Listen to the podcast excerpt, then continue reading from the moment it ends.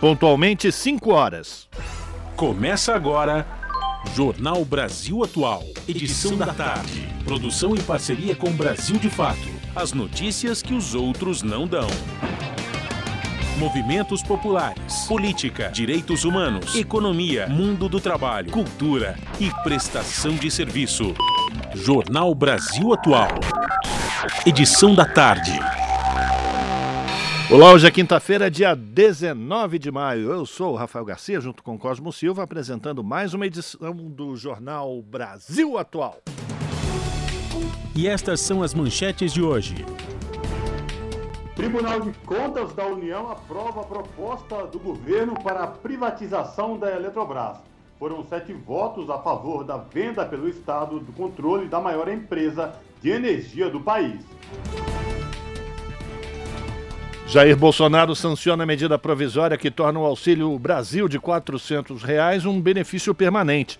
A proposta inicial do governo previa que esse valor valesse apenas até dezembro deste ano. E a Câmara aprova texto de projeto que libera a educação domiciliar. Proposta é defendida por setores religiosos conservadores e desaprovada por 78% da população, segundo pesquisa Datafolha. Caoa Sherry demite quase 80% dos funcionários da fábrica de Jacareí. O Sindicato dos Trabalhadores acusa a montadora de descumprir acordo que previa a criação de um período de estabilidade. Relatório da Comissão Pastoral da Terra, divulgado nesta quinta-feira, mostra que o estado do Pará liderou o ranking nacional de conflitos por terra no ano de 2021. Mais de um ano após rompimento de barragem no Maranhão, famílias seguem em condições precárias. O laudo aponta a contaminação do solo e das águas em até mil vezes acima do permitido. Deputados pedem cancelamento de licença de mineração na Serra do Curral, em Minas Gerais. Empreendimento pode ameaçar abastecimento de água em Belo Horizonte. ONU diz que total de pessoas passando fome subiu 500% desde 2016. O secretário-geral, Antônio Guterres, pede aos países uma ação urgente e solidariedade para reverter o cenário. Tribunal de Contas do município de São Paulo dá prosseguimento à apuração contra o governo do prefeito Ricardo Nunes, que não teria efetivado o gasto mínimo em educação de acordo com a Constituição Federal. São 5 horas, 3 minutos, horário de Brasília. Participe do Jornal Brasil Atual, edição da tarde, por meio dos nossos canais nas redes sociais.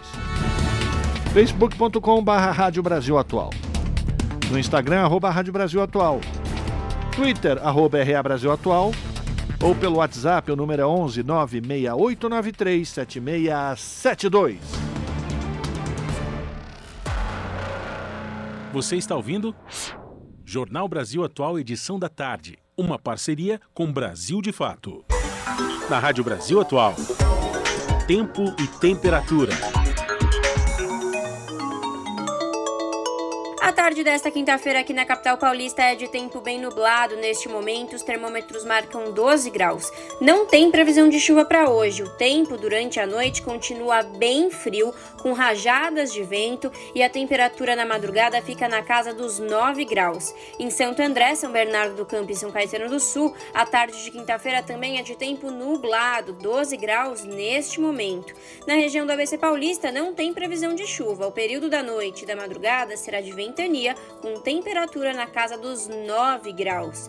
Em Mogi das Cruzes, mesma coisa, quinta-feira totalmente nublada. Agora os termômetros marcam 12 graus. Vento gelado que continua no período da noite e da madrugada. Não tem previsão de chuva e a temperatura fica na casa dos 8 graus na madrugada. E em Sorocaba, região do interior de São Paulo, a tarde desta quinta-feira também é de tempo parcialmente nublado. Agora 12 graus. Também não tem previsão de chuva. O período da noite será de ventania e a madrugada fica na casa dos 8 graus. Logo mais eu volto para falar como fica o tempo nesta sexta-feira. Na Rádio Brasil Atual, está na hora de dar o serviço. São 5 horas e 31 minutos. 5 horas e 5 minutos. Agora vamos saber a situação do trânsito na cidade de São Paulo, que está com 31 quilômetros de lentidão em toda a capital paulista. A CT, que é a Companhia de Engenharia de Tráfego, informa que neste exato momento as regiões que apresentam maiores índices de lentidão, sul com 10 km e oeste com 8 km, respectivamente. E atenção, você que possui veículo com placas de final 7 e 8, lembrando que hoje tem rodízio na cidade de São Paulo, portanto, no centro expandido, os veículos de final placas 7 e 8 não podem circular por conta do rodízio municipal. E agora a situação do metrô da cidade de São Paulo. O metrô informa que todas as linhas operam em situação de tranquilidade, sem nenhum problema para os usuários que pegam o metrô nesta tarde gelada de quinta-feira. Esta mesma situação repete-se nos trens da CPTM, que é a Companhia Paulista de Trens Metropolitanos, que atende aí a capital e a região do ABC Paulista. CPTM informa que o trabalhador, a trabalhadora que vai utilizar as linhas de trem nesta tarde de quinta-feira não vão encontrar nenhum problema. E você que pretende seguir daqui da capital rumo à Baixada Santista pelas rodovias Anchieta e Imigrantes, muita atenção no trecho de serra, porque, segundo a Ecovias, que é a concessionária que administra o sistema Anchieta Imigrantes, no trecho de serra faz neblina e pede atenção redobrada aos motoristas.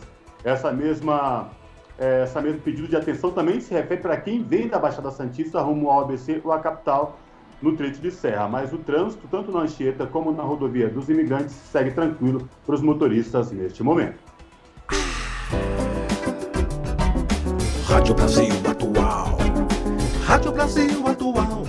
98,9. Rádio Brasil Atual. 98,9 FM. As notícias que as outras não dão e as músicas que as outras não tocam.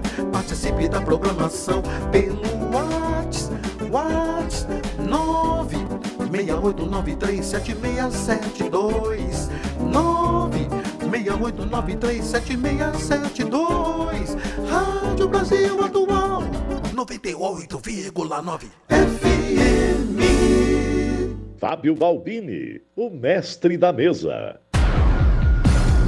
Jornal Brasil Atual. Edição da tarde. 5 horas 8 minutos. A guerra no leste europeu completa 85 dias. Hoje, os governos russo e ucraniano registraram ataques em seus territórios. Ao menos uma pessoa morreu em um ataque em Tetkino, cidade russa na região de Kursk, perto da fronteira com a Ucrânia. O Ministério da Defesa ucraniano não fez menção ao, ao ataque no território da Ucrânia. Um ataque em Lugansk, no leste do país, deixou ao menos quatro pessoas mortas em uma área residencial. São 5 horas e 8 minutos e a Rússia divulgou que está usando uma nova geração de poderosas armas a laser na Ucrânia para queimar drones. A ação é uma tentativa de Moscou de conter o armamento fornecido pelo Ocidente ao país vizinho. A arma se chama Peresvet, em homenagem ao monge ortodoxo medieval Alexander Peresvet, que morreu em combate. Yuri Borisov, vice-ministro encarregado do desenvolvimento militar russo, declarou que a Peresvet já estava sendo amplamente implantada e poderia cegar satélites até 1.500 quilômetros acima da Terra. Você está ouvindo? Jornal Brasil Atual, edição da tarde. Uma parceria com Brasil de Fato. 5 horas 9 minutos e Jair Bolsonaro sancionou a medida provisória que torna o Auxílio Brasil de 400 reais um benefício permanente. A proposta inicial do governo federal previa que esse valor valesse apenas até dezembro deste ano. Os parlamentares, no entanto, decidiram tornar o valor permanente. O texto aprovado pelo Senado no último dia 4 já tornava o piso de 400 reais permanente com a inclusão de uma espécie de complemento ao valor do Auxílio Brasil. Antes, o benefício tinha o ticket médio de 224 reais. O Auxílio Brasil foi o programa social criado pelo governo Bolsonaro em substituição ao Bolsa Família, que foi criado lá em 2003. De acordo com a Secretaria-Geral da Presidência da República, o governo gasta cerca de 47 bilhões e meio de reais anuais só com o volume regular do Auxílio Brasil. A estimativa é que o governo precise desembolsar outros 41 bi por ano para bancar o valor complementar ao benefício. São 5 horas e 10 minutos. O Tribunal de Contas da União aprovou nesta quarta-feira a proposta do governo para a privatização da Eletrobras. Foram sete votos a favor da venda pelo Estado do controle da maior empresa de energia do país. O único ministro da Corte de Contas que votou contra a desestatização da empresa foi Vital do Rego. Mais informações com Vinícius Kuczynski, do Brasil de Fato. Vital do Rego se opôs a propostas de desestatização da empresa nos dois julgamentos do TCU sobre o tema, ambos com resultado favorável à privatização. O primeiro ocorreu em fevereiro e o segundo foi finalizado no início da noite de quarta. Já no primeiro julgamento, Vital do Rego havia apontado falhas na avaliação do valor que o governo deveria receber para deixar o controle da Eletrobras. Há uma estimativa de 67 bilhões de reais por isso, quando o ministro afirma que o recebimento seria de ao menos 140 bilhões de reais. Nas palavras de Vital do Rego, os responsáveis pela privatização cometeram erros dolosos no processo e vão entregar a empresa a preço de banana. Segundo o ministro, por pressa ou omissão, a proposta do governo ignora o fato de a eletronuclear ter dividendos com pagamentos pendentes à Eletrobras. Essas dívidas podem fazer com que acionistas da Eletrobras passe a ter o controle sobre a eletronuclear, estatal que administra as usinas nucleares do país. Caso a Eletrobras seja mesmo vendida, na prática, seus compradores passariam a ter o controle também sobre a eletronuclear.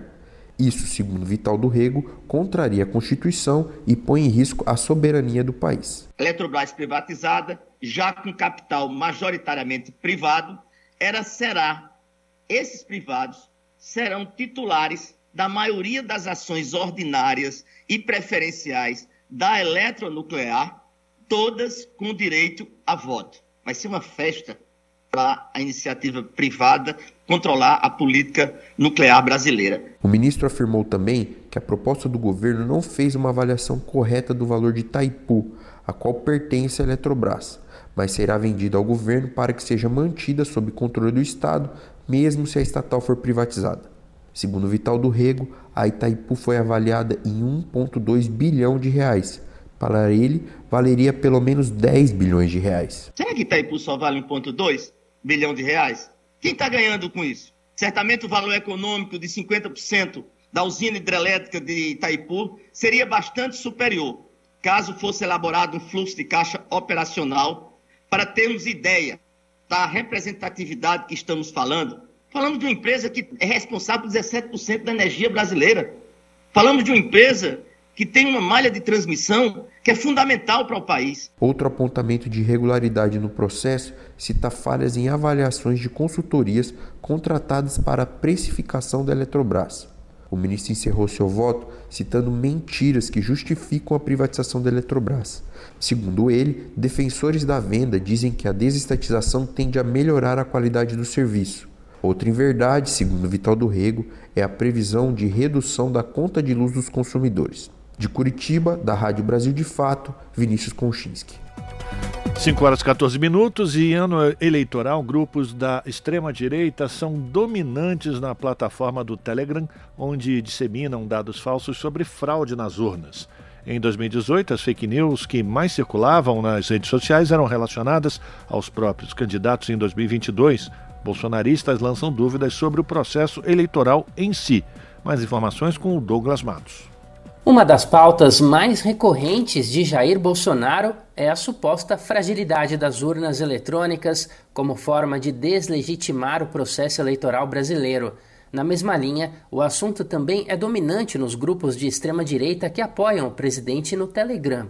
Letícia Cesarino, professora do Departamento de Antropologia da Universidade Federal de Santa Catarina, estuda a fundo o comportamento bolsonarista em grupos e aponta que os assuntos mais compartilhados, as pautas e as narrativas que se sobressaem no conjunto dos grupos e dos canais analisados têm a ver não necessariamente com a alegação de fraude nas urnas, mas com a deslegitimação total do processo das instituições que garantem o resultado da eleição. A própria forma como eles se vendem enquanto criadores de conteúdo, enquanto pseudo-jornalistas tem a ver com essa alegação de estar revelando verdades que a mídia esconde. Então, esse é o branding deles. Não faz hum. sentido eles saírem dali. Que é ali uhum. que, ele, né, que eles atraem os, os consumidores né, com essa alegação. E depois da internet, a mídia nunca mais vai conseguir esconder nada, os políticos nunca mais vão conseguir esconder nada. Por isso, na opinião da pesquisadora, o Telegram é um nicho da direita e deve continuar sendo. A professora explica que o bolsonarismo foi se diversificando em plataformas diferentes e continuam, inclusive no WhatsApp, Facebook e agora até mesmo no TikTok. Mas, de acordo com Letícia Cesarino, o Telegram, segundo suas palavras, é um dos mais subterrâneos, com grupos muito fechados e radicalizados. Ela avalia que, independentemente da rede social, as fake news devem continuar dando o tom dos bolsonaristas, inclusive com notícias falsas antigas, mas persistentes. No 7 de setembro, uma pauta que ganhou proeminência daquele momento foi o passaporte sanitário, mas numa espécie de crossover com a pauta da fraude nas urnas. Então, eram boatos de que é, pessoas não vacinadas seriam impedidas de votar mesmo que não seja aquela pauta direta, eles estão sempre circulando, né? Desde então, pelo menos desde setembro. A professora do Departamento de Antropologia da Universidade Federal de Santa Catarina avalia que, assim como em 2018, a máquina da desinformação está funcionando a todo vapor, mas com um aspecto diferente neste ano. Cesarino explica que nas últimas eleições as redes bolsonaristas ainda buscavam expansão mas hoje já começam na pré-campanha eleitoral totalmente capilarizadas. Ainda segundo ela, o que mudou foi o padrão para usar essa máquina, não só para tentar aumentar a base eleitoral, mas para desestabilizar a própria legitimidade da eleição. E você pode acompanhar a entrevista completa com a pesquisadora no site do Brasil de Fato, www.brasildefato.com.br. De São Paulo, da Rádio Brasil de Fato, com reportagem de Caroline Oliveira. Locução: Douglas Matos. Você está ouvindo? Jornal Brasil Atual, edição da tarde. Uma parceria com Brasil de Fato. São 5 horas e 17 minutos. Cerca de 5 mil pessoas ocuparam a Avenida Paulista na tarde de ontem em celebração ao Dia Nacional da Luta Antimanicomial. O ato teve como tema a defesa do cuidado, da liberdade e dos direitos humanos. O grito pelo Fora Bolsonaro também esteve presente entre os manifestantes, que demonstraram insatisfação pela forma como o governo federal tem conduzido as políticas públicas voltadas à saúde mental. A reportagem é de Júlia Pereira. Milhares ocuparam a Avenida Paulista na tarde de ontem em um ato pelo Dia Nacional da Luta Antimanicomial. Segundo a organização, cerca de 5 mil pessoas estiveram presentes na mobilização, que teve como tema democracia antimanicomial, contra o fascismo, em defesa do cuidado, da liberdade e dos direitos humanos. A concentração aconteceu ao meio-dia em frente ao MASP, o Museu de Arte de São Paulo, com falas de organizações sociais, coletivos, trabalhadores e pacientes, além de apresentações artísticas. Estela Colonato, da Frente Estadual Antimanicomial de São Paulo, comenta que após dois anos, a marcha volta às ruas em defesa de uma sociedade sem segregação e com garantia dos direitos de todos os cidadãos. Depois de dois anos sem fazer um movimento físico, hoje nós conseguimos reunir quase 5 mil pessoas entre usuários de serviços de saúde mental que compõem a RAPS, familiares, trabalhadores e trabalhadoras, para a luta antimanicomial, onde a gente acredita numa sociedade sem manicômios, uma sociedade onde a gente não segrega as pessoas, uma sociedade que garanta os direitos mínimos ao cidadão. O grito pelo Fora Bolsonaro também esteve presente entre os manifestantes que participaram do ato neste 18 de maio, dia da luta antimanicomial. A insatisfação com o governo cresceu após o Ministério da Saúde revogar, por meio de uma portaria publicada no dia 22 de março, o financiamento do programa de desinstitucionalização, parte da rede de apoio psicossocial do Sistema Único de Saúde. Uma semana depois, o Ministério da Cidadania lançou um edital destinando 10 milhões de reais para hospitais psiquiátricos particulares, o que colabora para a volta dos manicômios no país. Léo Pinho, presidente da Abrasme, a Associação Brasileira de Saúde Mental, reforçou que o ato deste 18 de maio foi um recado dos militantes de que não irão aceitar tais retrocessos. Mais uma vez, a rede de atenção psicossocial, os militantes que defendem o SUS e o SUAS ocupam a Avenida Paulista para afirmar no 18 de maio que nós não vamos aceitar os retrocessos e a volta do, do uso do dinheiro público para financiar os manicômios e as comunidades terapêuticas. Queremos que o dinheiro do SUS, o dinheiro do SUAS, seja para fortalecer os equipamentos e as estratégias públicas de cuidado e tratamento que garantam o direito à cidade. O público caminhou em marcha até a Praça do Ciclista e depois retornou à Avenida Paulista. O manifesto da luta antimanicomial foi lido em frente ao prédio onde está localizado o escritório da Presidência da República. Democracia antimanicomial contra o fascismo em defesa do cuidado em liberdade e dos direitos humanos. Nenhum passo para trás. Manicômio nunca mais. Por uma democracia antimanicomial. Encaminhada, os manifestantes seguiram até a altura do Parque Trianon dando fim ao ato por volta das 5 horas da tarde. Júlia Pereira, Rádio Brasil Atual e TVT.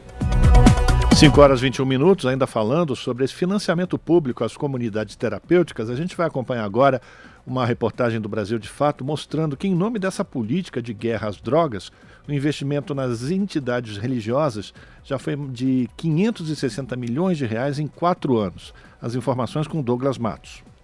Louco é o sistema por um SUS antimanicomial, contra o fascismo em defesa do cuidado em liberdade dos direitos humanos e ainda por uma sociedade sem manicômios. Esses são os eixos de alguns dos atos que estão sendo organizados Brasil afora nesta quarta, 18 de maio, dia da luta antimanicomial em todo o país. Eles dão tom do movimento reativo vivido pelo movimento nascido na década de 1970 em defesa dos direitos das pessoas com sofrimento mental e visando o cuidado em liberdade. Desde que foi aprovada em 2001, a Lei da Reforma Psiquiátrica estruturou a política de saúde mental no Brasil, com base no fechamento de leitos em hospitais psiquiátricos, também chamados de hospícios ou manicômios e também no desenvolvimento da RAPS, a rede de atenção psicossocial, que oferece cuidados interdisciplinares em liberdade e próximo da residência de quem recebe esses cuidados. Mas essa reforma está em risco. Desde 2011 e mais intensamente a partir de 2016, ela vem sofrendo uma série de ataques por parte do governo federal. Na avaliação do psicólogo e psicanalista Lúcio Costa, diretor executivo do Desinstitute, o cenário de desmonte da política de saúde mental comunitária no Brasil se conecta com o avanço da guerra às drogas. Porque aqueles sujeitos considerado, considerados não desejáveis, eles precisam ser aprisionados. Essa é uma regra dentro de uma concepção, dentro de um projeto de sociedade.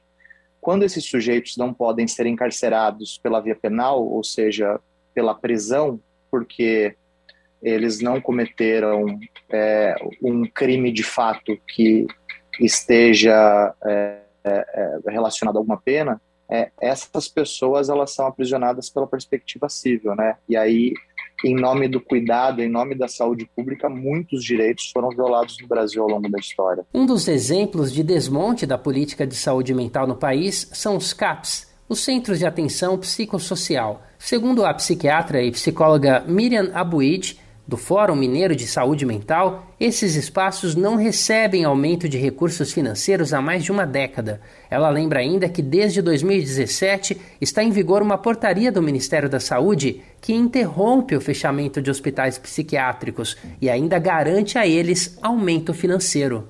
É o que ocorre com as chamadas comunidades terapêuticas. Entre 1990 e 2007, o escritor, editor e ativista Rock Júnior passou 387 dias internado em hospitais psiquiátricos e se tornou um ativista da luta antimanicomial, com 65 livros publicados. E para ele é preciso colocar um fim nesse modelo de internação que voltou a ser apoiado pelo governo federal. Comunidades terapêuticas hoje são os atuais manicômios onde pessoas ficam aí seis meses, um ano, por questões de álcool e outras drogas e acaba uh, ficando algum tempo depois desse período na sociedade e acaba retornando para essas comunidades terapêuticas num trabalho escravo que praticamente multiplica os prédios para outras internações. Existentes no Brasil desde a década de 1960, as comunidades terapêuticas são instituições privadas, geralmente ligadas a igrejas, que oferecem internações para pessoas que fazem uso problemático de drogas. Uma série de pesquisas e inspeções trouxeram à tona denúncias de violações de direitos humanos praticadas nesses locais. Uma delas foi realizada em 2018 pelo Ministério Público Federal e pelo Conselho Federal de Psicologia, além do Mecanismo Nacional de Prevenção e Combate à Tortura. Em todas as 28 unidades inspecionadas em 11 estados brasileiros foram identificadas violações, entre elas a obrigatoriedade de execução de tarefas repetitivas, laborterapia, supressão de alimentação, privação de sono, alta medicalização, uso irregular de amarras, além de violência física. Em 16 delas foram constatadas práticas de castigo e punição aos internos. Apesar do momento difícil, a psiquiatra e psicóloga Miriam Abuide ressalta que a luta antimanicomial brasileira tem condições de reverter a situação e, para ela, são as usuárias e usuários da saúde mental que nunca vão deixar que os profissionais da área se esqueçam da aposta vitoriosa que é o tratamento em liberdade. De São Paulo, da Rádio Brasil de Fato, com reportagem de Gabriela Moncal. Locução: Douglas Matos. Jornal Brasil Atual. Edição da tarde. São 5 horas e 27 minutos. Câmara aprova MP que permite desconto de até 99% das dívidas com o FIES e também prevê descontos para empresas junto à Receita. Da Rádio Câmara em Brasília, quem traz os detalhes é Antônio Vital. Deputados e deputadas aprovaram medida provisória que permite desconto de até 99% nas dívidas de estudantes de baixa renda com o Fundo de Financiamento Estudantil, o FIES. Esse percentual será aplicado àquelas pessoas inscritas no Cadastro Único para Programas Sociais do Governo Federal, o CadÚnico, ou que tenham recebido auxílio emergencial no ano passado e que estejam há pelo menos um ano sem pagar as parcelas devidas. Já para os estudantes que estão há mais de um ano sem pagar as mensalidades e não se enquadram nos critérios de baixa renda, o desconto será de 77% do total da dívida. Nos dois casos, o saldo devedor, que equivalerá respectivamente a 1% e 13% do total da dívida, poderá ser pago em até 15 vezes. A MP também prevê desconto de 12% na dívida ou prazo de pagamento de 150 meses sem juros e multas para quem está com pagamentos atrasados há mais de 90 dias e optar pelo pagamento à vista. O texto aprovado pelo plenário beneficia quem obteve crédito do FIES até o segundo semestre de 2017. De acordo com a exposição de motivos do governo, são 2 milhões e 400 mil contratos. Deste total, 1 milhão de estudantes estão inadimplentes com o programa, uma dívida que soma 7,3 bilhões de reais. De acordo com o relator da medida provisória, deputado Hugo Mota, do Republicanos da Paraíba, o desconto de 99% para os alunos carentes é praticamente uma anistia e corresponde a quase a metade dos inadimplentes do programa. A maioria de todos os contratos atendidos nessa medida provisória, algo em torno de 825 mil contratos, 455 mil são pessoas que estão nessa classificação de estarem no CAD único e que receberam auxílio emergencial. Então estamos elevando o desconto para a maioria dos contratos, facilitando assim a adesão e podendo dar a essas pessoas que sofreram mais com a pandemia e sabemos que essas pessoas não deixarão de sustentar as suas famílias, de poder garantir o alimento na mesa para pagar um financiamento junto ao governo. O texto aprovado pela Câmara foi alterado pelo relator, que acrescentou medidas que mudam a legislação sobre dívidas tributárias e não tributárias de empresas com o governo. O acréscimo ao texto permite que as empresas com dívidas junto à Receita Federal possam usar créditos de prejuízo fiscal no cálculo do pagamento do imposto de renda das pessoas jurídicas, com descontos que podem chegar a 65% e parcelamento em até 120 meses. A medida provisória também cria um programa especial de regularização de dívidas tributárias das santas casas, hospitais e entidades beneficentes que atuem na área de saúde. O texto aprovado prevê o pagamento de dívidas com a Receita e a Procuradoria-Geral da Fazenda Nacional em 120 meses, com juros indexados pela taxa Selic. O relator também acrescentou ao texto uma alteração na lei do Sistema Nacional de Avaliação da Educação Superior para permitir avaliações virtuais dos cursos superiores, com exceção daqueles das áreas de saúde, como medicina, psicologia, odontologia e enfermagem. A oposição tentou excluir essas alterações do texto, com o argumento de que eram matérias estranhas à medida provisória, mas o plenário rejeitou as mudanças. Também foram rejeitadas tentativas de ampliar o alcance dos descontos no pagamento do FIES. A deputada Perpétua Almeida, do PCdoB do Acre, defendeu uma anistia mais ampla para os devedores. Eu sempre defendi a anistia, porque já que esta casa, em muitos momentos, inclusive agora, foi incluído no relatório a situação da negociação e da, e da anistia de muitas empresas, eu quero que a gente foque também nos estudantes. Porque a medida provisória, ela atinge apenas metade do público que está endividado há mais de um ano. A outra metade dos estudantes, mais de 400 mil alunos, ficam fora desta negociação ou tem uma negociação apenas de 12%. O plenário acatou uma mudança no regulamento do FIES, que na prática aumenta a renda familiar máxima exigida de quem pretende recorrer ao financiamento para cursar, por exemplo, uma faculdade de medicina, que tem mensalidade alta, fora da possibilidade de pagamento das famílias e que hoje não são acessíveis aos beneficiários do programa por conta do teto máximo de três salários mínimos exigidos.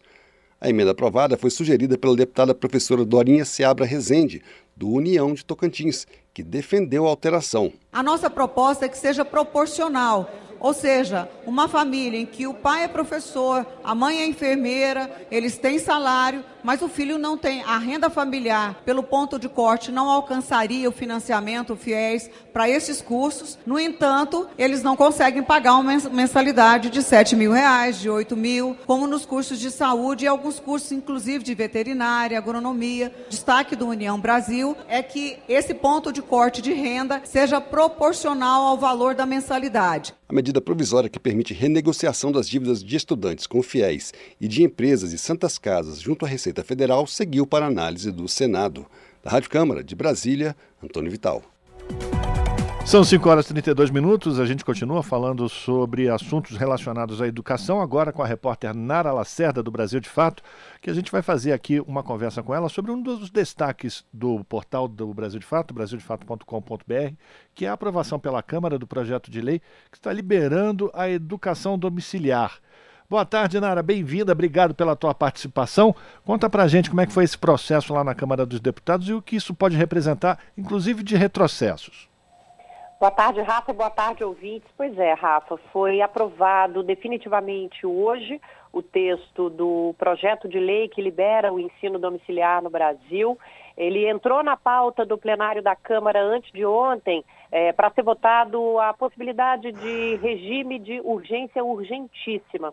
Isso foi aprovado ontem e no mesmo dia o presidente da Câmara decidiu colocar em votação e o texto base da proposta foi aprovado. Hoje, na análise dos destaques, todos os destaques apresentados foram derrubados e o texto seguiu para o Senado agora, portanto, original, sem nenhuma mudança.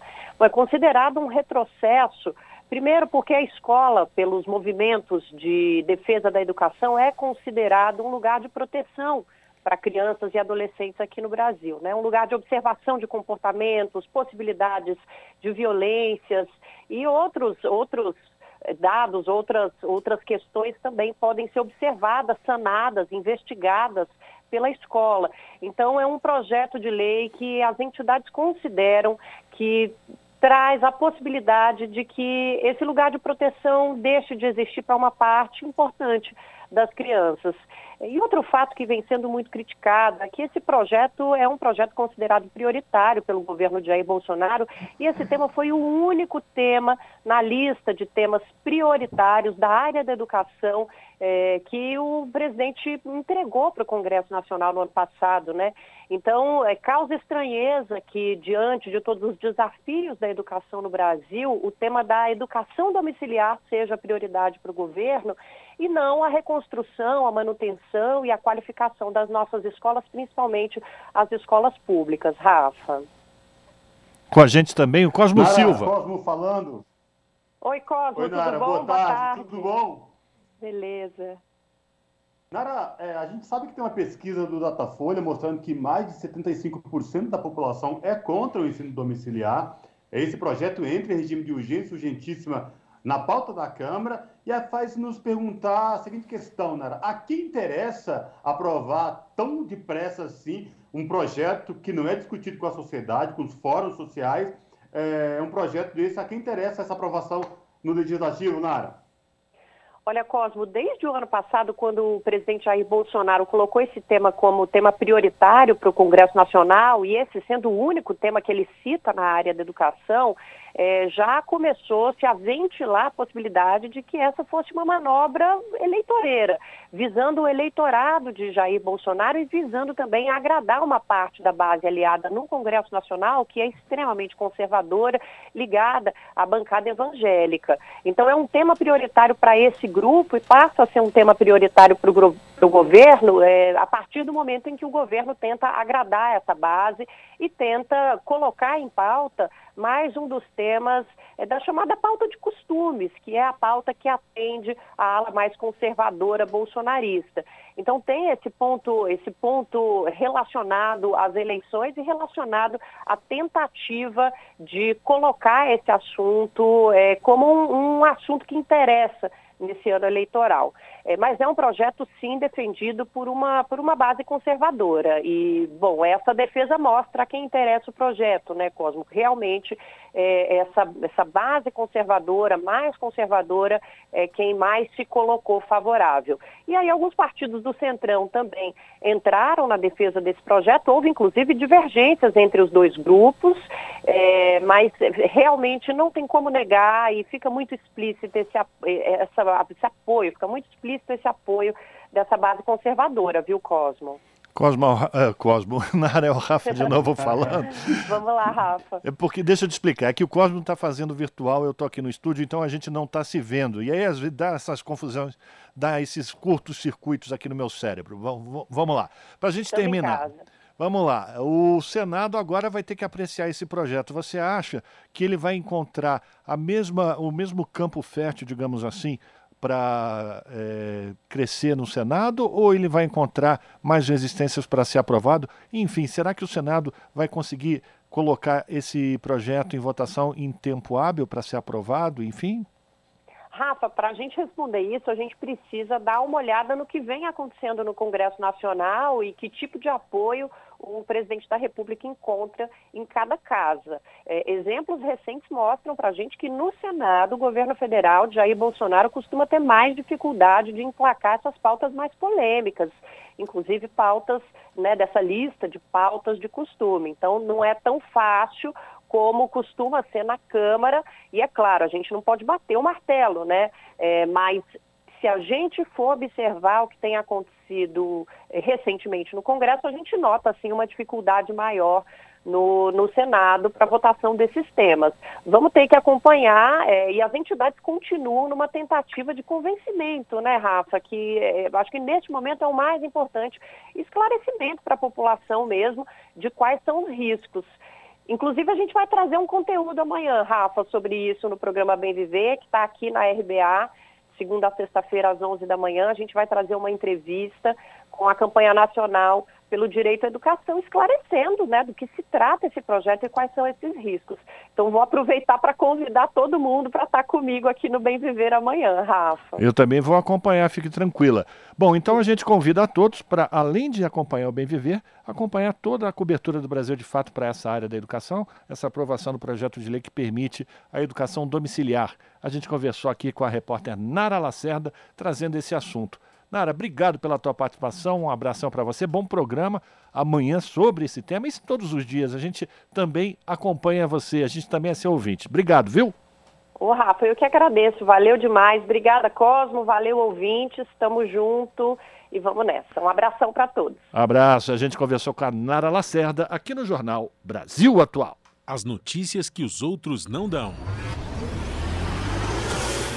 Jornal Brasil Atual. Edição da tarde. Uma parceria com Brasil de Fato. São 5 horas e 40 minutos. O Tribunal de Contas do município de São Paulo, que é o TCM, dá prosseguimento à apuração contra o governo do prefeito Ricardo Nunes, do MDB, que não teria efetivado gasto mínimo em educação de acordo com a Constituição Federal. A reportagem é de Rodrigo Gomes. Relatório da área de fiscalização e controle do Tribunal de Contas do município de São Paulo aponta que parte da denúncia de que o governo Nunes descumpriu o investimento mínimo em educação é procedente. Os agentes de fiscalização constataram que duas escolas que constam na lista de unidades que receberiam obras com recursos empenhados pelo governo Nunes no último dia de 2021 não foram reformadas. A Escola Municipal de Ensino Infantil Professora Rosa Maria Dogo Rezende, na Zona Sul, e a Escola Municipal de Ensino Fundamental Dilermando Dias dos Santos, na Zona Oeste, foram alvos da fiscalização. Em ambas foi constatado que as obras não foram realizadas em 2021, como deveriam ter sido, já que o recurso para as ações era oriundo do Fundo de Manutenção e Desenvolvimento da Educação Básica, que deve ser gasto no mesmo ano. Esta fiscalização do TCM é um desmembramento da denúncia feita pelo vereador Celso Gianazzi, do PSOL, que pediu apuração para verificar se o governo Nunes investiu o valor mínimo em educação como determina a Constituição. No total, 5 bilhões e 100 milhões de reais de verbas da educação de 2021 foram empenhadas em dezembro, com um curto prazo para serem efetivamente aplicadas. Desse total, 3 bilhões e 300 milhões de reais foram empenhados no dia 31 de dezembro, cerca de 26% da verba da educação para o ano todo. Empenhos são reservas de valores que devem ser gastos no futuro próximo, mas que ainda não estão devidamente investidos. A ação está sendo considerada uma manobra orçamentária para evitar que o governo Nunes fosse enquadrado por não aplicar o valor mínimo obrigatório em educação. Isso porque a prefeitura deve investir 25% da receita de impostos em educação e no ano passado cumpriu praticamente no limite, passando apenas 100 milhões de reais do mínimo exigido por lei. Porém, esses 3 bilhões e 300 milhões de reais não foram efetivamente gastos e os empenhos podem ser cancelados se ficar comprovada a manobra. Janazzi ressalta que a prefeitura tem cerca de 30 bilhões de reais em caixa, uma arrecadação crescente e não há justificativa para essa situação na verdade, é uma fraude que foi feita aí, né, para cumprir o mínimo constitucional, eles fizeram esses empenhos. Agora, se esses empenhos caírem, nem o mínimo constitucional vai ser atingido. É um momento muito favorável do, sobre o aspecto financeiro, mas, por outro lado, a gente vê que tem, não tem um, um planejamento, não tem um plano de investimentos na área da educação de uma forma é, responsável, de uma forma segura. Então, é lamentável que isso esteja acontecendo e não pode continuar desse jeito. O vereador destaca que a prefeitura não recebe esse valor todo de uma vez, ou seja, esse dinheiro estava sendo perdido e no último dia do ano se empenhou o valor total para evitar o descumprimento da Constituição. Esse dinheiro estava disponível o ano todo. A Secretaria Municipal de Educação ela recebe relatórios bimensais da Secretaria da Fazenda que vai informando a arrecadação. Então, o secretário municipal de educação, ele sabe quanto tem no caixa para gastar o, com a educação, né, os gastos mínimos obrigatórios da educação, mês a mês. Não é que esse dinheiro chegou no último, no último dia do ano lá, a Secretaria da Fazenda fez a transferência e ele teve que se virar. Não, não é isso. Ele tem bimestralmente esse acompanhamento, essa transferência de recursos, então dá para fazer um planejamento né, do que vai ser feito durante o ano com os recursos que vão ingressando no, nos cofres públicos. Então, a gente percebe, Rodrigo, que acho que houve um descaso. Então, chegou no último dia do ano, dia 30 de dezembro de 2021, a Secretaria Municipal de Educação foi lá e empenhou 26% desse mínimo constitucional. Outro empenho que está sob investigação diz respeito aos projetos de construção de 22 escolas, no valor de 236 milhões de reais, também feito integralmente no final de 2021. O orçamento referente aos programas de auxílio uniforme e material escolar foi suplementado no mesmo dia, passando de 30 milhões de reais para 410 milhões de reais, sem qualquer justificativa. Outro procedimento considerado suspeito é a compra de 276 mil assinaturas do jornal Joca, da editora Magia de Ler, por pouco mais de 40 milhões de reais, também feito no último dia de 2021. Na contratação anterior do mesmo jornal, eram 8.415 assinaturas, no valor de pouco mais de um milhão de reais, o que a área técnica da Secretaria da Educação dizia ser suficiente para atender as escolas. O governo Nunes não se manifestou. Rodrigo Gomes, Rádio Brasil Atual e TVT. Você está ouvindo? Jornal Brasil Atual, edição da tarde. Uma parceria com Brasil de Fato. São 5 horas e 45 minutos e o novo relatório da Comissão Pastoral da Terra, divulgado na manhã desta quinta-feira, mostra que o estado do Pará liderou o ranking nacional de conflitos por terra no ano de 2021. No total, no Brasil, foram registradas 1.242 ocorrências de conflitos de terra. Confira mais detalhes na reportagem de Larissa Borer.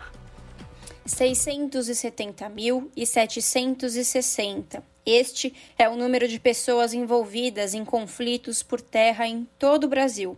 Os dados são do novo relatório Conflitos no Campo Brasil 2021, realizado pela Comissão Pastoral da Terra, que será divulgado nesta quinta-feira na sede da Conferência Nacional dos Bispos do Brasil, em Belém.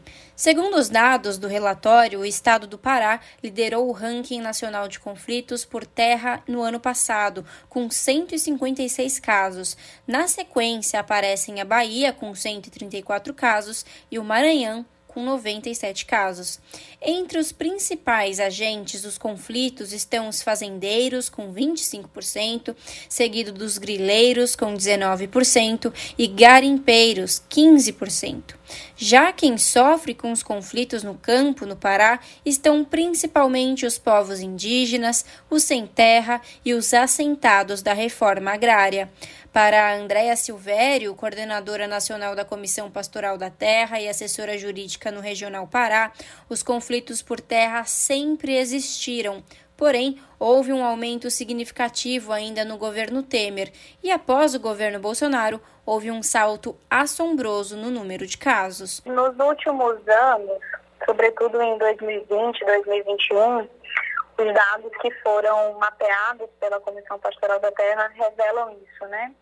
Um aumento considerável dos conflitos é, no campo, sobretudo aqueles que estão relacionados à violência contra a pessoa, né?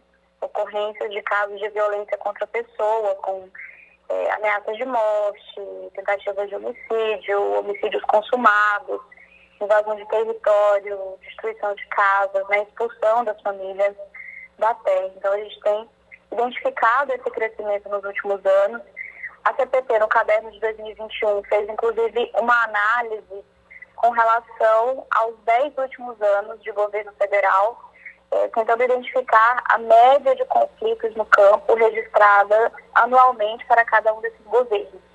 Então, a gente vê um crescimento nesses últimos 10 anos, que houve um, um certo acirramento no período pós-golpe, né? uma intensificação desses conflitos durante o governo Temer e agora um salto assustador durante o governo Bolsonaro, que se mantém numa média anual de cerca de 1.900 conflitos por terra a cada ano. Em todo o território nacional, no ano passado, foram contabilizados 304 conflitos por água, com 224.540 pessoas envolvidas. Entre todos os estados brasileiros, o Pará só fica atrás da Bahia no número de conflitos que registrou 80 ocorrências. Boa parte dos conflitos no campo ocorrem na região da Amazônia Legal, que é composta por nove estados brasileiros. Em 2021, foram 641 conflitos por terra no território, em porcentagem 49,49% dos casos, praticamente a metade de tudo que foi registrado no Brasil. Desses, 124 foram por água.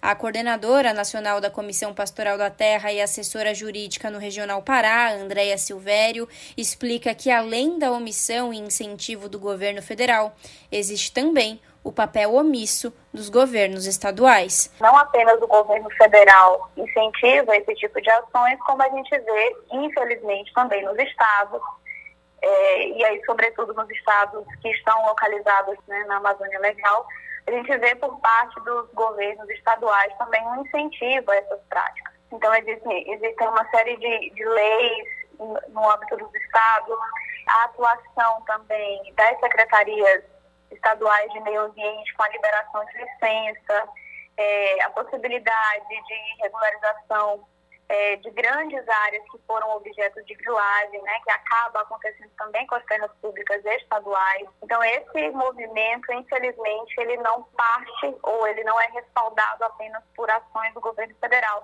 mas ele acaba sendo incentivado por ações dos governos estaduais. Ainda segundo o novo relatório, Conflito no Campo Brasil 2021, os conflitos por terra são responsáveis por 77% das famílias afetadas pelo desmatamento ilegal. Além disso, 80% dos assassinatos em conflitos no campo ocorreram na Amazônia Legal, ou seja, 28 dos 35 assassinatos em 2021. Para Jorge Tembé Araújo, liderança indígena e advogado da comunidade Acará, na região do Pará, as famílias indígenas vivem receosas, como se fossem prisioneiras na própria terra.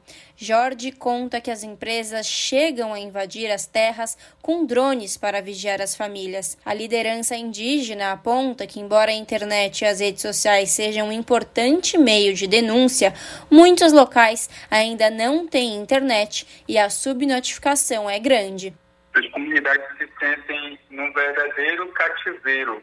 Isso porque falando agora da nossa região aqui do Vale do Acará, as empresas que têm, invadiram há alguns anos essas comunidades, elas têm usado inclusive de materiais como drones para vigiarem essas comunidades.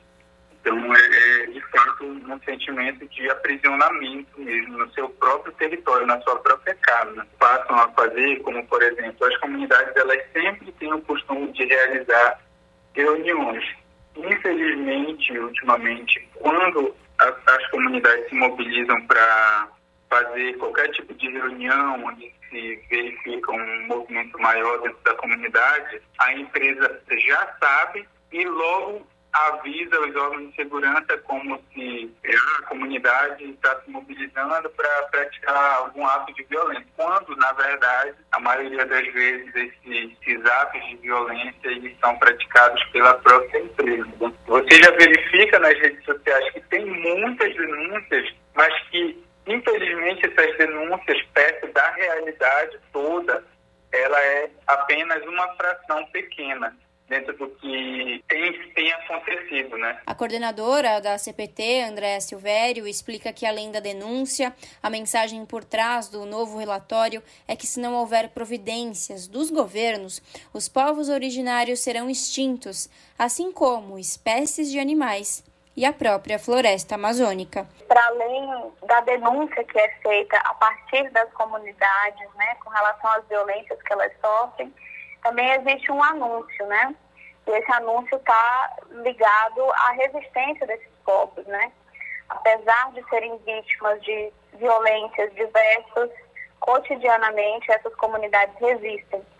E para nós, a Comissão Pastoral da Terra, essas comunidades são as principais responsáveis é, para contribuir com a salvaguarda da sociobiodiversidade no Brasil. E para isso eu gostaria de, como mensagem final, é, relembrar que a gente está num ano que é um ano muito importante para definir o futuro da vida no Brasil. Larissa Borer, Rádio Brasil Atual e TVT. São 5 horas e 53 minutos. Deputados ouvem relatos sobre aumento da violência no campo durante a pandemia. Da Rádio Câmara de Brasília, Carla Alessandra. Em 2021, foram registrados 35 assassinatos em conflitos no campo, um aumento de 75% em relação a 2020, quando foram registrados 20 assassinatos. Os dados constam do relatório anual da Comissão Pastoral da Terra e foram apresentados aos deputados em audiência pública da Comissão da Amazônia. O representante da Pastoral da Terra, padre José Plantes, afirmou que, para além dos assassinatos, os quilombolas indígenas e pequenos produtores rurais ainda são vítimas de humilhação, intimidação e ameaça de morte, que, quando chega a acontecer, fica sem investigação ou punição. Não foi apurado a morte, não foram identificados autores nem mandantes. Esta é a regra geral dos assassinatos são essas pessoas que são impunemente assassinadas. José Plans disse ainda que existe a violência patrimonial, com casas queimadas e plantações destruídas, como forma de os grileiros expulsar os moradores de determinada localidade. O representante da Confederação dos Trabalhadores na Agricultura, CONTAG, Omar Cruz Lima, destacou que em novembro do ano passado o acampamento São Vinícius foi atacado por pistoleiros, o que resultou em pessoas baleadas, veículos queimados e barracos destruídos, com as famílias que lá viviam tendo que se esconder na mata. Omar Cruz denunciou a falta de atuação da Delegacia de Conflitos Agrários, que age apoiando os fazendeiros e pistoleiros da região. Que a própria polícia faz parte dessa milícia, porque não dá para dizer outras coisas a não ser isso, porque no momento em que uma polícia vai fazer uma diligência, vai primeiro para a casa do fazendeiro, para depois ir e para o local. Já o representante da Articulação dos Povos Indígenas do Brasil, Kleber Caripuna, afirmou que o aumento da violência verificado durante a pandemia é resultado do discurso violento do próprio governo federal, que incentiva o armamento dos fazendeiros para a defesa de suas terras. O representante do Movimento dos Trabalhadores Rurais Sem Terra, MST, Diego Vedovato, afirmou que grande parte dos conflitos são em terras públicas e não aconteceriam se esses espaços já tivessem sido demarcados para a reforma agrária. Esses conflitos vão acabar quando o Estado, de fato, demarcar os territórios indígenas, demarcar os territórios quilombolas, destinar as terras públicas para a reforma agrária, como determina o artigo 188 da Constituição Federal. O deputado Newton Tato, do PT de São Paulo, destacou a importância do relatório da Pastoral da Terra, afirmando que os conflitos no campo são a maior expressão da desigualdade social brasileira. E a importância é, desse trabalho que a CPT faz, porque nós não temos de forma oficial, por parte do poder público, que deveria ter, né, também um trabalho de sistematização, é, a importância está porque ali é uma demonstração, talvez naquilo que é a representação mais cabal da desigualdade né, excludente é, histórica do país, que é, em especial, a luta pela terra. O relatório apontou ainda que em 2021 foram registrados 1.768 conflitos por terra, água ou questões trabalhistas envolvendo 897 mil pessoas, numa média de cinco conflitos por dia. Da Rádio Câmara de Brasília, Carla Alessandra. São 5 horas e 57 minutos e a Organização das Nações Unidas diz que o total de pessoas que estão passando fome no mundo subiu 500% desde 2016. É isso mesmo. 500% de aumento no número de pessoas passando fome no mundo. O secretário-geral da ONU, Antônio Guterres, pede aos países uma ação urgente e também solidariedade para reverter esse cenário. Guerra na Ucrânia, Covid-19, mudança climática e desigualdades estão agravando a dificuldade no acesso dos alimentos. Quem vai trazer mais informações, direto de Lisboa, da ONU News, é Leda Letra. Os níveis de fome ao redor do mundo atingiram uma nova alta, segundo o secretário-geral das Nações Unidas. Antônio Guterres fez as declarações durante uma reunião ministerial sobre segurança alimentar em Nova York. More than half a million people are living in famine conditions, an increase of more than 500% since 2016. Guterres afirmou que mais de meio milhão de pessoas no mundo vivem em condições de fome, um aumento superior a 500% desde 2016 Segundo ele, desde o surgimento da Covid-19, o total de civis que sofrem de insegurança alimentar severa dobrou, chegando atualmente a 276 milhões de pessoas. A insegurança alimentar será foco de um debate no Conselho de Segurança esta quinta-feira. Antônio Guterres explicou que o problema tem várias causas. Conflitos como a guerra na Ucrânia, pandemia, efeitos da mudança climática e desigualdades sociais. Guterres lembrou que Ucrânia e Rússia produzem quase um terço do trigo e da cevada mundial e são responsáveis por metade da produção global de óleo de girassol, além de produzirem fertilizantes. O secretário-geral da ONU garantiu que acabar com a fome está ao nosso alcance, uma vez que existe comida suficiente no mundo para todos. Ele forneceu alguns passos que precisam ser tomados com urgência. A primeira sugestão de Antônio Guterres é o aumento do fornecimento de alimentos e de fertilizantes sem restrições a exportações. Outras medidas são melhorias dos sistemas de proteção social, ampliação da produção agrícola e financiamento total de operações humanitárias para prevenir a fome e reduzir os casos de insegurança alimentar. Da ONU News, em Lisboa, lê da letra. Pontualmente 18 horas. Rádio Brasil Atual. Para sugestões e comentários, entre em contato conosco por e-mail redação@jornalbrasilatual.com.br ou WhatsApp DDD 11 96893 7672. Acompanhe a nossa programação também pelo site redebrasilatual.com.br. São seis horas. Estados Unidos são o primeiro país a atingir um milhão de mortos pela Covid-19. Desde 2020, o país norte-americano se manteve no topo do ranking entre as nações mais afetadas pela emergência sanitária. As informações com Lucas Weber. Os Estados Unidos se tornaram o primeiro país do mundo a atingir um milhão de mortos pela Covid-19. A contagem divulgada nesta quarta-feira foi feita pela Universidade Johns Hopkins. O número é equivalente à soma de todos os óbitos registrados na Europa ou na América do Sul. Além disso, o país acumula mais de 82 milhões de casos. A variante Omicron, cepa mais contagiosa do vírus, provocou o aumento de óbitos apesar da vacinação de cerca de metade da população estadunidense no início de 2022. Ainda segundo o levantamento, a taxa de mortalidade chegou a uma média de 2 mil falecidos por dia em janeiro e fevereiro deste ano. Esse dado representa um total de mais de 125 mil mortes em dois meses. Apesar de ser a maior potência econômica mundial desde 2020, os Estados Unidos se mantiveram no topo do ranking entre as nações mais afetadas pela pandemia.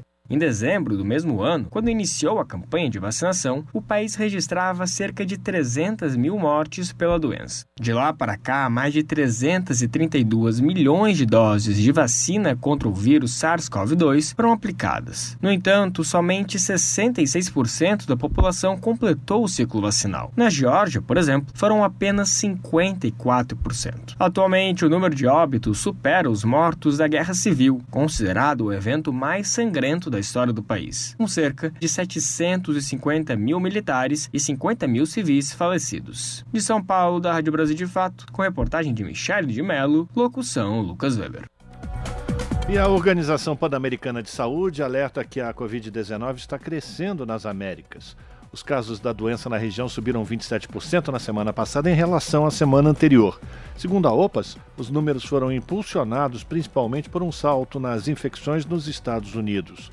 Mais da metade de um total de 918 mil infecções na região veio da América do Norte, enquanto os casos nos Estados Unidos apenas saltaram 33% para 605 mil na última semana. Você está ouvindo? Jornal Brasil Atual, edição da tarde. Uma parceria com Brasil de Fato.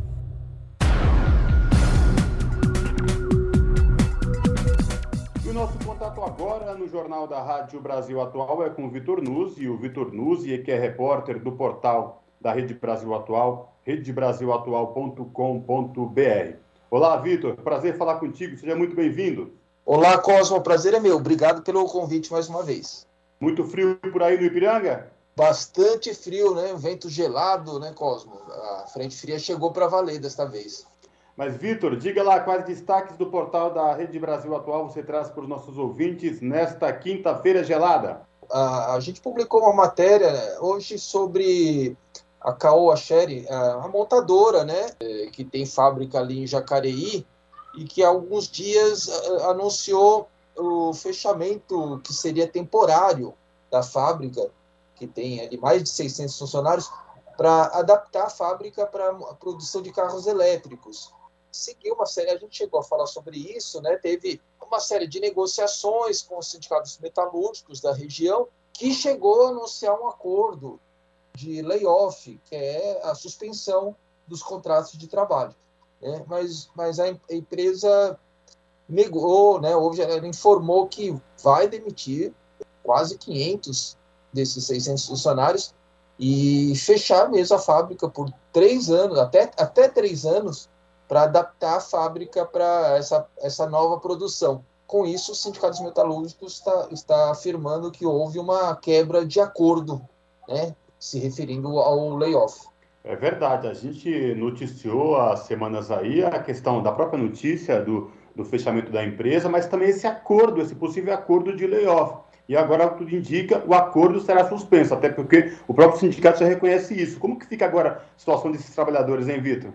A, a empresa uh, diz que vai demitir 485 de um total de 627 funcionários, é quase 80% da fábrica, né? Vai, vai preservar só basicamente área administrativa e está oferecendo um pacote de, de, de indenização, além dos direitos trabalhistas eh, legais, um, um, pacote adicional conforme o tempo de casa, e pode chegar até 15 salários, né?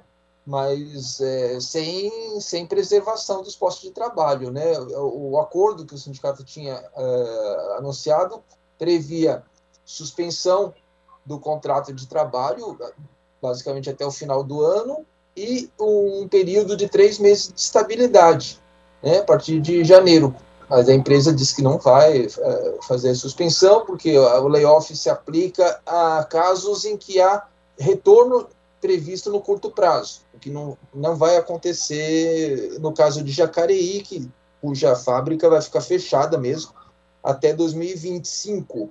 Né? Então, o, o, que vai acontecer, infelizmente, né, são essas demissões. Ontem, os, os metalúrgicos, inclusive, participaram de uma audiência pública na Assembleia Legislativa para tratar exatamente da questão da desindustrialização no estado de São Paulo, né? São Paulo que já teve muito mais participação no, na indústria, no PIB, vem perdendo fábricas, né? A gente falou sobre isso poucos dias atrás, né? A, a Ford fechou a fábrica de já tinha fechado a fábrica de São Bernardo, fechou a fábrica de Taubaté, que inclusive agora foi vendida para uma construtora.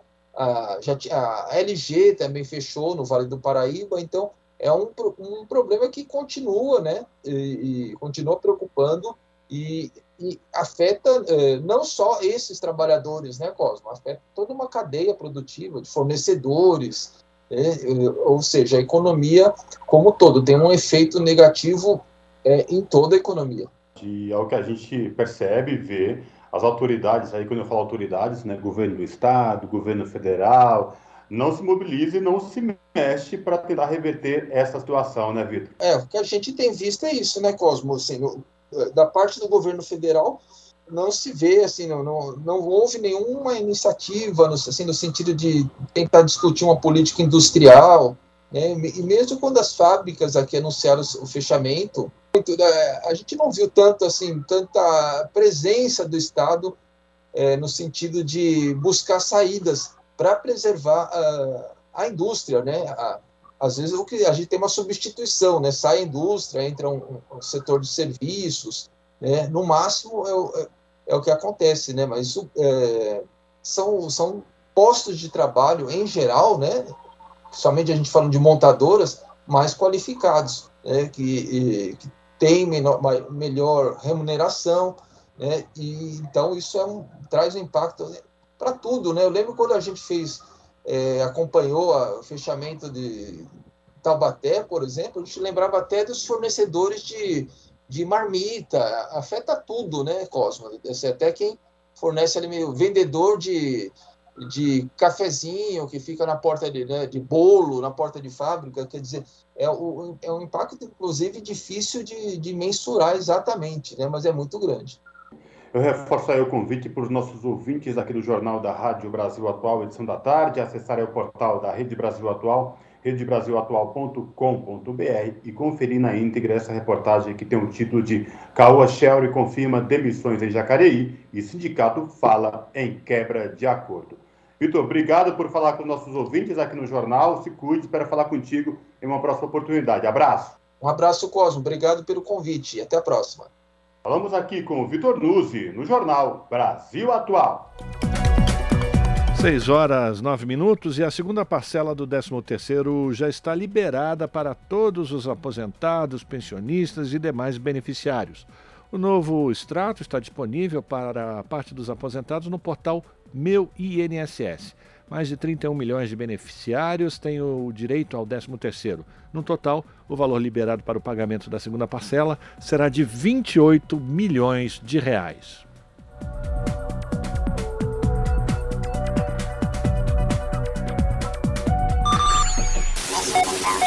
Custo de vida, emprego e desemprego, cesta básica, tarifas públicas, salário mínimo. Agora, na Brasil Atual, a análise do DIEESE. E agora no Jornal Brasil Atual, a participação de Fausto Augusto Júnior, que é diretor técnico do DIESE. Hoje o Fausto faz uma avaliação de um levantamento realizado por uma consultoria privada a partir de dados do PNAD, do IBGE, mostrando que o número de trabalhadores com carteira assinada diminuiu em 2 milhões e 800 mil entre 2014 e 2022. Sua avaliação, Fausto? A gente está assistindo, na verdade, já desde 2016, principalmente, um processo bastante acelerado de desestruturação do mercado de trabalho. A gente está vendo as diversas ocupações com carteira assinada em geral diminuindo, ou seja, a formalização, aquele trabalhador que tem um conjunto de direitos garantidos pela legislação trabalhista, diminuindo bastante. Em substituição, você tem a criação de postos de trabalho, normalmente no setor informal, vinculado à economia menos dinâmica, inclusive, da própria região, da própria Brasil. O que a gente está assistindo, na verdade, é um processo em que você substitui mão de obra, substitui trabalhadores formalizados por trabalhadores informais. Mas, além disso, também, isso vai demonstrando muito de como está desorganizando a nossa própria economia. Uma vez que, por exemplo, no caso dos trabalhadores conta própria, quem na verdade vem crescendo são segmentos vinculados normalmente ao comércio, muitos ligados ao comércio ambulante, e de outro lado, colocados ali no segmento de transporte, os que estão relacionados ali, principalmente agora os trabalhadores de aplicativo. A gente vai vendo que também esses trabalhadores, na sua grande maioria, não contribuem para a Previdência, ou seja, são trabalhadores efetivamente informais e que não detêm nenhum tipo de segurança, ou seja, em qualquer momento, seja se doente, ele tem um acidente, ele perca de alguma forma os mecanismos para sua ocupação, ele não tem nenhum tipo de resguardo ali de seguro social para ele. A gente está assistindo também, do ponto de vista aí sim do trabalho formal, uma redução porque as vagas de trabalho nos setores historicamente estruturados, como por exemplo a indústria, vem caindo. O mesmo vem acontecendo com construção civil, o mesmo vem acontecendo, inclusive, com algumas áreas do setor de serviços e do setor de comércio. A gente vê um enxugamento de trabalhadores das vagas formais e um aumento aí do que nós chamamos aí do, do trabalhador por conta própria por necessidade. Ele, na verdade, ele não empreende, ele simplesmente precisa gerar algum tipo de renda para sua família e aí ele se lança quando se vê desempregado a esse mercado bastante precário, com bastante dificuldade. A gente vê também que normalmente esse trabalhador ele tem uma renda média menor do que o trabalhador assalariado, então não, nós não estamos falando só de direitos, estamos falando que o conjunto desses trabalhadores por conta própria também ganham menos e tem menos condições de adentrar o próprio mercado de consumo. É sempre bom lembrar que quando esse trabalhador perde a sua capacidade ali de renda e de ter estabilidade de renda, ele perde acesso ao próprio mercado consumidor, ao mercado financeiro, a possibilidade de financiar um bem, a possibilidade de fazer uma compra é diferenciada, principalmente aí no mercado aí de bens de consumo semidurável, consumo durável. De alguma forma, a gente vai vendo que a nossa economia vai empobrecendo e o mercado de trabalho vai se desorganizando. Esse foi Fausto Augusto Júnior, diretor técnico do DIESE, Departamento Intersindical de Estatística e Estudos Socioeconômicos, aqui no Jornal Brasil Atual. Jornal Brasil Atual. Edição da tarde. São 6 horas e 13 minutos. Entidades de classe e deputados criticam decisão da ANS e de operadores que projetam aumento nos planos de saúde em cerca de 16% para 2022. Da Rádio Câmara de Brasília, Silvério Rios. A Agência Nacional de Saúde Suplementar e as operadoras esperam um reajuste em torno de 16% nos planos de saúde do Brasil para este ano de 2022. A previsão foi revelada em audiência da Comissão dos Direitos da Pessoa Idosa da Câmara dos Deputados. A justificativa apresentada foi de que o setor teve reajuste negativo de menos 8% em 2021 e a compensação precisaria acontecer neste ano. Marcos Novaes, superintendente executivo da Associação Brasileira de Planos de Saúde, justifica que a pandemia de Covid-19 reduziu as despesas em 2020, mas os custos voltaram a ter aumento considerável em 2021. Esse é o ciclo da pandemia. A pandemia gerou uma distorção nas nossas despesas. As despesas em um momento elas, elas caem, em um, outro, em um outro momento em seguida, que é o que nós estamos vendo agora, que é o ano passado, elas explodem. O superintendente de Estudos e Projetos Especiais da Federação Nacional de Saúde Suplementar, Sandro Leal Alves, acrescentou que houve uma redução nas atividades e até mesmo o medo de as pessoas procurarem hospitais nos piores momentos da pandemia e por isso também ocorreu uma diminuição na procura por consultas, exames e outros serviços de saúde.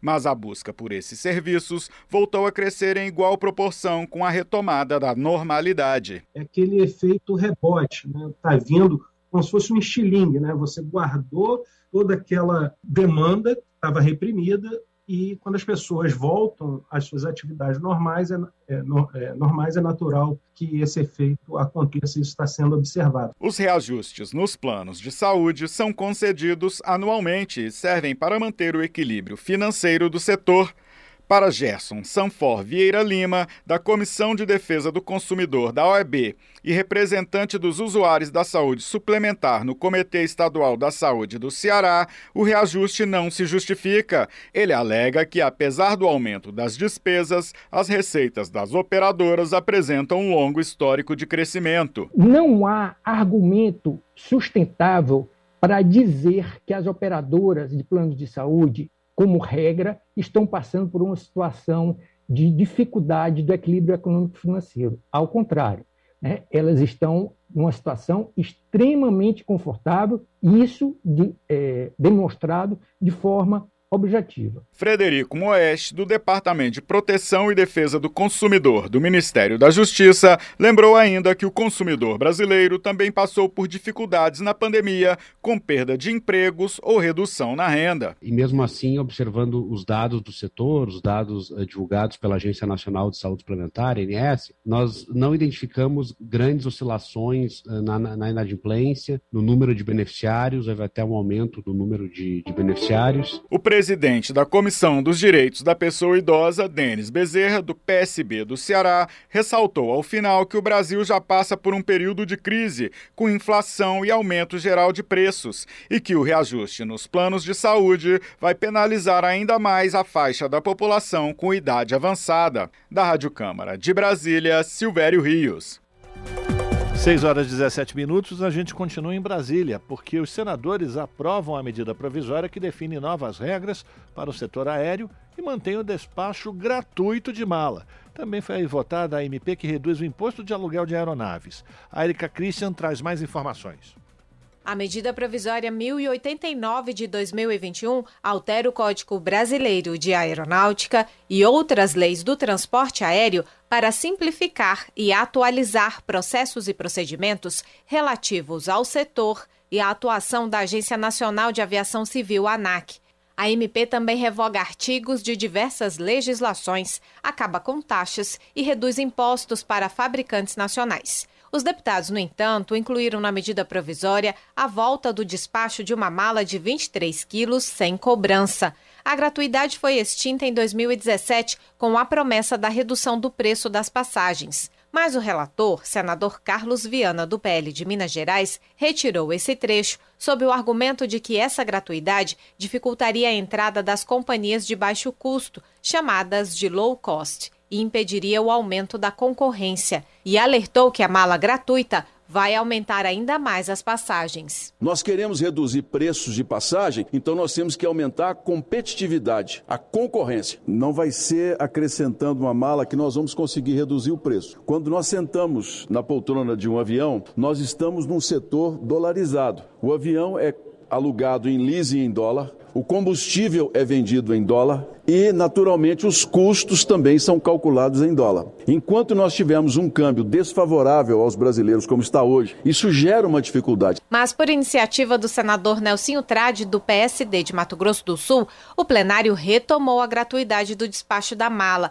Ele citou que o governo adotou várias medidas para ajudar o setor a exemplo da redução de impostos, que não foi repassada para os consumidores. Nós já demos a oportunidade para que o setor pudesse demonstrar, através da cobrança das bagagens, que isso iria refletir nos preços das passagens. Isso não refletiu. Teve a alta do dólar, teve a alta do preço do barril do petróleo, teve a guerra da Rússia com a Ucrânia, todos fatores justificáveis e compreensíveis. Agora, nós fomos mal acostumados e nós precisamos resgatar esse status quo anterior, permitindo a gratuidade de 23 quilos nos voos nacionais e 30 quilos nos voos internacionais. A MP da modernização das leis do setor aéreo ainda permite a criação de pequenas companhias e autoriza a privatização de oito aeroportos regionais no Amazonas.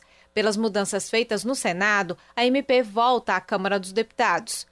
E o plenário também aprovou a medida provisória 1094 de 2021, que reduziu o imposto de renda retido na fonte sobre o aluguel de aeronaves e motores, que hoje é de 15%. Neste ano e até dezembro de 2023, não haverá cobrança. Em 2024, a alíquota será de 1%, em 2025, de 2% e em 2026, de 3%. Segundo a equipe econômica, o governo vai abrir mão de cerca de 1 bilhão e 700 milhões de reais. A MP do benefício fiscal segue para a sanção presidencial. Da Rádio Senado, Érica Christian. Você está ouvindo? Jornal Brasil Atual, edição da tarde. Uma parceria com Brasil de Fato. São 6 horas e 21 minutos. Mais de um ano após rompimento de barragem no Maranhão, famílias seguem em condições precárias. Laudo aponta a contaminação do solo e das águas de Arizona em até mil vezes acima do permitido. De Imperatriz, no Maranhão, as informações com a repórter Mariana Castro. Em março de 2021, cerca de 4 mil moradores do distrito de Arizona, no município de Godofredo Viana, no Maranhão, tiveram o abastecimento de água interrompido em razão do rompimento de uma barragem do grupo canadense Equinox Gold, um dos maiores exploradores de ouro no mundo. Daiane Lima, moradora de Arizona, explica a situação das famílias. A nossa lagoa do Juiz de Fora, que era a nossa estação de água, ela não servia só como fonte de água, também como fonte de alimento, porque muitas mães de família é, pescavam ali, né, para o sustento das famílias. E quando aconteceu esse rompimento, ele saiu devastando, né, outras lagoas que tinha à frente do, da nossa estação de água, a maré. Então, não só prejudicou na parte da água, como também as canoas de pais de família que foram levadas, é, barcos motores, redes, pais de família ficaram sem seus meios de trabalhar por conta desse rompimento. Laudos técnicos apresentados pelo Movimento dos Atingidos por Barragens, o MAB, apontam contaminação com metais de potencial tóxico nas águas de Arizona. Após intensas manifestações, a Justiça determinou o fornecimento de água potável por parte da empresa, até o restabelecimento total nas torneiras. Por enquanto, os moradores recebem água em galões e carros-pipa. Eles distribuem água nas casas, né, mineral, e passaram a colocar água em umas caixas nas portas da rua com o carro-pipa. E para mim isso é humilhante, porque antes a gente abria a nossa torneira em qualquer horário do dia, em qualquer horário da noite, e a gente tinha água com abundância em nossas torneiras, e a gente ficou nesse decorrer de um ano nessa luta, dependendo de um carro-pipa, colocar água na porta de nossas casas para a gente estar tá se humilhando, carregando na cabeça, sabe? É muito humilhante isso. E saber que, que a empresa Equinox Gold é uma empresa multimilionária, né? E, e ter permitido que acontecesse isso com a gente, porque foi irresponsabilidade deles. O movimento dos atingidos por barragens acompanha o caso e denuncia que ao longo do ano a empresa tem reduzido as garantias firmadas em acordo judicial às famílias, especialmente no que diz respeito ao fornecimento de água. É o que explica a coordenadora do MAB no estado, Dalila Calisto. A partir da luta, né, da reivindicação das famílias, de várias manifestações que aconteceram, é que a empresa Equinox Gold começou a garantir o acesso de distribuição de água mineral, de galões de água mineral, e até hoje esse abastecimento vem sendo feito, só que vem sendo feito de forma precária. É, mesmo que já existe, é, é, o problema persiste há mais de um ano, mas a empresa, ao invés de ampliar e de resolver essa questão de acesso à água potável, ela vem diminuindo a distribuição de água mineral e de água de carro-pipa, né, de água potável por meio dos carros-pipas para a comunidade. Em nota, a empresa Knox Gold informou que cumpriu integralmente todos os compromissos estabelecidos para assistência à população, como a recuperação de danos na estrutura local, especialmente estradas, assim como no completo provimento de água, com a construção de uma nova estação de tratamento. Do Maranhão para a Rádio Brasil de Fato, Mariana Castro. 6 horas e 25 minutos e deputados pedem o cancelamento de licença de mineração na Serra do Curral, em Minas Gerais. O empreendimento pode ameaçar o abastecimento de água em Belo Horizonte. De Brasília, as informações com Manuele Brasil. Deputados e ambientalistas pediram o cancelamento de licença ambiental que libera a criação de complexo minerador na Serra do Curral, na região metropolitana de Belo Horizonte, em Minas Gerais. Eles participaram de debate conjunto das comissões de Legislação Participativa e Meio Ambiente e Desenvolvimento Sustentável da Câmara. Foi reiterada a cobrança de explicações à Agência Nacional de Mineração sobre o voto favorável dado ao projeto da empresa Taquaril Mineração. A ANM é responsável por fiscalizar o setor e recolher royalties da produção mineral. Ontem, a agência foi intimada pela Justiça Federal a explicar seu parecer sobre o empreendimento em até cinco dias. A Justiça atendeu a pedido do Ministério Público Federal e do Ministério Público de Minas Gerais. A representante da Associação Brasileira de Engenharia Sanitária e Ambiental, Flávia Mourão do Amaral, alertou para o risco de desabastecimento de água na zona metropolitana da capital mineira. Não só pela questão da alimentação dos aquíferos, como já foi dito aqui que vão para o Rio das Velhas, para o Rio Parapepa, mas principalmente por conta da adutora do Taquaril que passa ali e que abastece 40%, 70% de Belo Horizonte e 40% da região metropolitana. Essa adutora, se ela romper em função das é, trepidações, seja por conta de explosivos, por conta da é, trânsito de, de, veículos, nós vamos ter um grande estrago na região metropolitana. Sem falar no que, que poderia não só a questão do abastecimento, mas de deslizamento. O procurador da República, Carlos Bruno Ferreira da Silva, criticou o fato de o parecer do IBAMA não ter sido considerado. Eu não tenho dúvida que a lei da Mata Atlântica e o decreto que regula a lei da Mata Atlântica exige, nesses casos, em casos de exploração de Mata Atlântica dentro da região metropolitana, basta haver desmatamento de mais de 3 hectares Nesse caso, como eu falei, é um desmatamento de mais de 100 hectares. Em resposta, o diretor-geral da Agência Nacional de Mineração, Vitor Bica, ressaltou que o licenciamento está em fase preliminar e que o processo ainda não foi concluído. Mas o deputado Júlio Delgado, do PV de Minas Gerais, apontou para o que chamou de falsa ideia de que a indústria mineradora não avança na região. É importante lembrar que neste momento estão sendo colocados fracionadamente outras 12 requerimentos de concessão de título de exploração minerária na Serra do Curral. Outras 12, amigos. Aí eles pegam e falam assim: ah, é boato, não é fato, porque vai pegar só meio por cento. Meio por cento de uma, mais um e meio por cento da outra, elas vão se se aglomerando. Durante a reunião, a subsecretária de Regularização Ambiental de Minas Gerais, Ana Carolina Dalpozolo, afirmou que o processo de licenciamento foi feito de forma correta, com respeito às normas vigentes. Por outro lado, os deputados petistas mineiros Rogério Correia e Padre João criticaram a rapidez em que o Conselho Estadual de Política Ambiental liberou a licença. Da Rádio Câmara de Brasília, Emanuele Brasil. Na Rádio Brasil Atual, tempo e temperatura.